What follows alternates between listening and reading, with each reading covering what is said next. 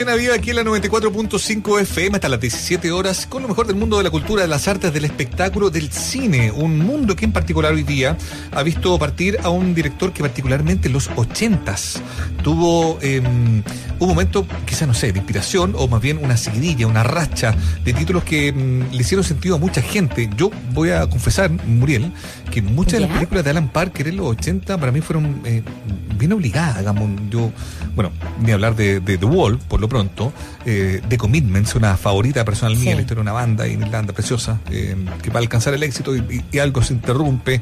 Angel Heart con eh, Mickey Rourke, Lisa Bonet, me acuerdo, y el mismo Robert De Niro como un personaje llamado Louis Cypher, una película potente. William Dafoe también con Jim Hackman en Mississippi Burning, Mississippi in Llamas, una película eh, que se metía en el tema del racismo, en fin, varias cintas que probablemente fueron configurando una filmografía muy relevante en la historia de este director británico que hoy día falleció a los 76 años de edad.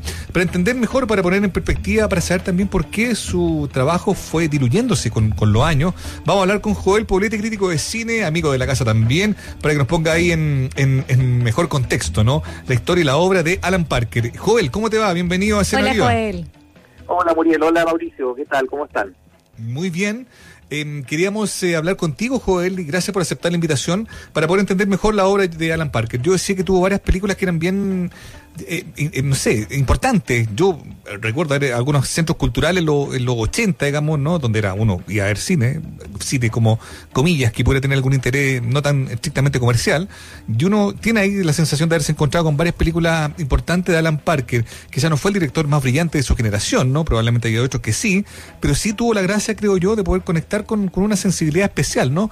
¿Cómo lo, lo analizarías tú eh, al momento de su partida, al trabajo de Alan Parker, Joel?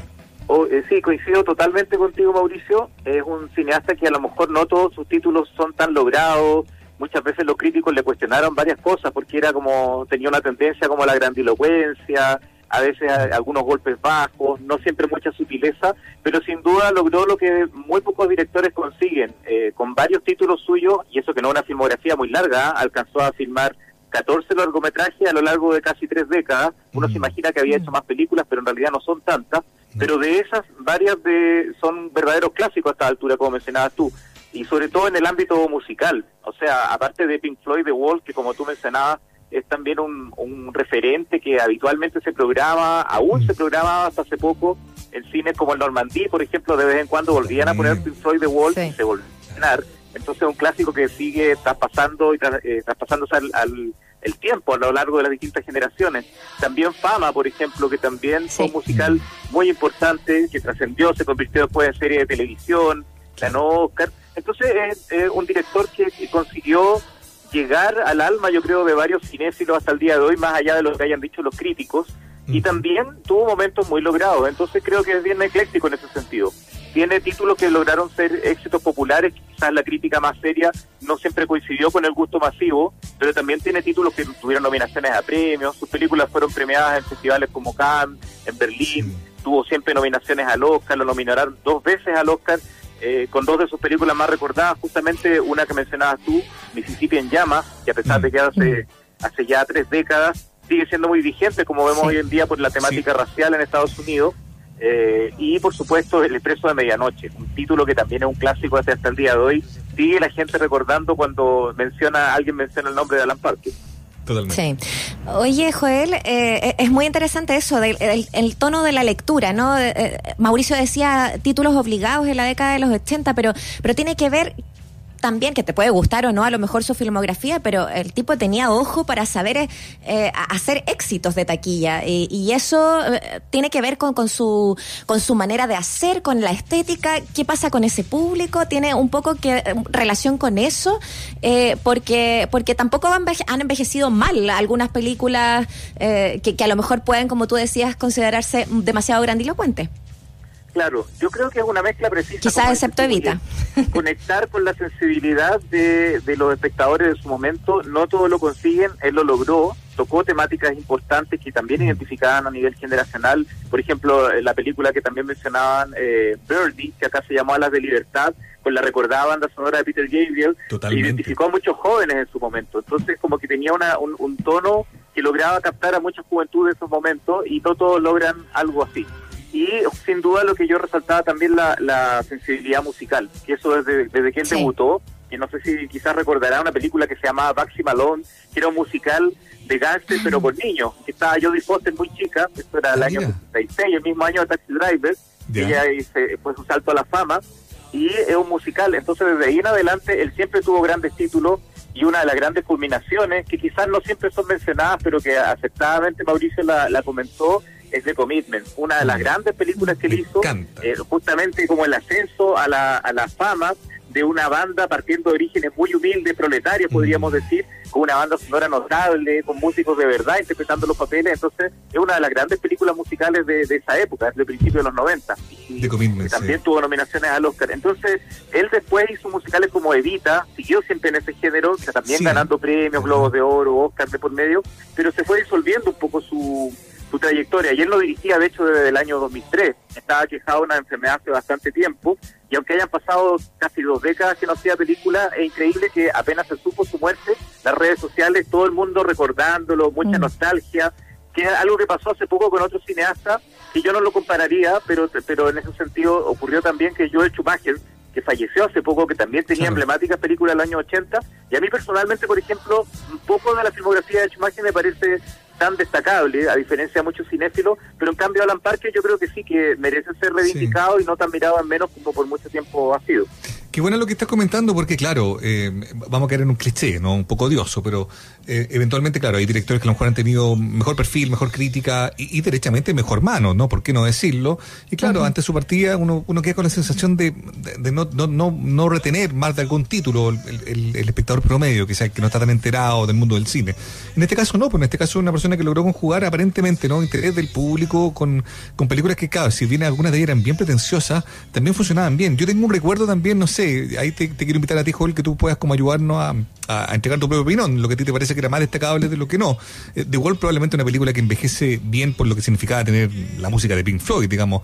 Uno se pregunta si efectivamente ahí la historia del rockero atribulado está bien narrada o no, digamos, ¿no? Pero también un retrato de época que conectaba más con un Chile en dictadura, yo quiero decirlo también, yo creo que esa historia como de, no poder salir, del, acoso como de la oficialidad, era algo con lo que uno podía sintonizar. Pero esta película se llama eh, Angel Heart, que es esta película de Mickey Rourke con eh, Lisa Bonet, me acuerdo, y con, eh, y con Robert De Niro, una película que también, no sé si será de culto, pero por lo menos yo hoy día fue la primera que me saltó a la cabeza cuando, cuando leí lo de Alan Parker. Totalmente, es una película que acá se llamó Corazón Satánico y que justo yo recuerdo muy bien que los críticos no la trataron muy bien en su momento, pero le fue bastante bien de taquilla, la gente la comentó mucho, tenía una cosa de estética y además esos dos actorazos, tener a Robert De Niro con Mickey Rourke, que en su momento era estaba en su, en su época primaveral, podría decir, de gloria, hace pocos años volvió a resurgir nuevamente, pero después su carrera se desperfiló bastante, entonces tener a esos dos actores juntos en una película así, que era un thriller, que tenía elementos también de terror, gustó mucho. también con el público que los críticos no hayan enganchado tanto como en ese sentido. Claro. Eh, estamos conversando con Joel Poblete, crítico, periodista de cine especializado y que estamos hablando del, trabajo de la filmografía, eh, de lo que nos deja también la partida de, de Alan Parker. Eh, y, me parece interesante también quizás analizar los últimos títulos que él dirigió. Por ejemplo, dentro de las últimas tres películas están Evita, Las cenizas de Ángela y La vida de David Gale, que son tres películas muy diferentes quizás entre sí, que por lo menos en las últimas dos, quizás las cenizas de Ángela, yo me acuerdo haberla visto y que no fue muy popularizada, eh, era muy dramática, eh, la mano tuvo que ser también ahí muy compleja también porque eh, me acuerdo eran varios niños, varios hermanos y un trabajo muy dramático. Y luego la vida de David Gale, esta película que habla sobre la pena capital y la pone en juicio, en tela de juicio, que la protagonizan Kevin Spacey y Kate Winslet. me parece interesante las, las últimas películas que, que él realizó, la, la elección y de qué manera las llevó. ¿Cómo analizas ese último periodo en el que él estuvo a cargo de la dirección, Joel?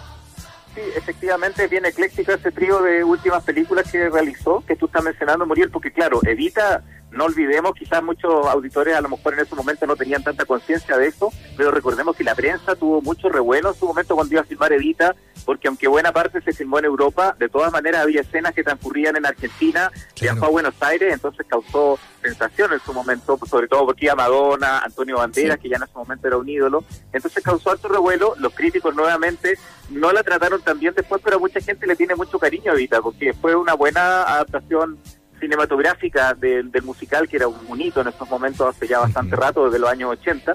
Y sin embargo, después pasan estas otras dos películas que efectivamente no fueron tan bien recibidas y yo también diría que no tuvieron mucha resonancia en el público. Yo recuerdo cuando se dieron acá en Chile en, los años 90 y principios de la década del 2000, eh, que son las últimas dos películas, no tuvieron demasiada repercusión y como decías tú muy bien, tiene, tiene toca temas importantes, temas sociales, que él siempre en el fondo es algo que le importó, además del, del tema musical, lo social siempre fue algo desde el expreso de medianoche mismo en adelante, la, el retrato social, las injusticias, a él le gustaba mucho denunciarlas y mostrarlas. Y en ambos, en ambos casos de estas dos últimas películas que tú mencionabas se da eso. Y yo agregaría algo que tampoco hay que mirar en menos y que destaca mucho en su filmografía, es lo bueno que él era como director de actores. Porque a veces uno piensa que eh, basta con tener un buen elenco y te va a quedar bien la película, pero no necesariamente, hay que tener también un talento para saber sacar lo mejor de los actores en la pantalla, y Alan Parker tenía eso, en títulos como lo que ustedes estaban mencionando, y en otro que suele pasar muy desapercibido y que yo destaco especialmente y es de mis favoritos, que se llama Shoot the Moon, acá se llamó Donde hay cenizas. Era un matrimonio que se, está, que se separa, creo que uno de los mejores retratos cinematográficos que se han hecho de la separación, del divorcio, en la pantalla grande con dos actorazos, Albert Finney y Diane Keaton. Si lo pueden encontrar en alguna plataforma, recomiendo mucho esa película que, como digo, se llamó acá Donde hay cenizas. El original es el original es Shoot the Moon. Ahí demuestra que él era un gran, gran director de actores, sobre todo que gran director de, de, actores y que era bien em, eh, versátil, ¿no? Y probablemente en ese ejercicio de versatilidad, claro, tenía mayor o menor acierto, digamos, ¿no? Pero por lo menos era un hombre como inquieto y en ese sentido creo yo que valía la pena volver a, mirar su obra y en este momento de la partida, digamos, ¿no? Derechamente poder tener una opinión de un experto como Joel para poder eh, situarlo mejor. Así es que, Joel, te, agradecemos muchísimo que hayas querido conversar con nosotros y de verdad que nos, nos sirvió efectivamente para, para entender mejor la, la obra y el trabajo de este hombre que partió hoy día. Así que un abrazo muy grande y bienvenido como siempre a Cena Viva. Igual, gracias Un abrazo, a escuchar las bandas sonoras de, de las películas, de Giorgio Moroder, de John Williams, por supuesto, eh, Peter Gabriel. Hay mucho para escuchar en estos días a propósito de la partida de Alan Parker. Muchas gracias. Buenísimo, un abrazo gracias muy grande, Juan. Te pasaste. Gracias. Chao, chao.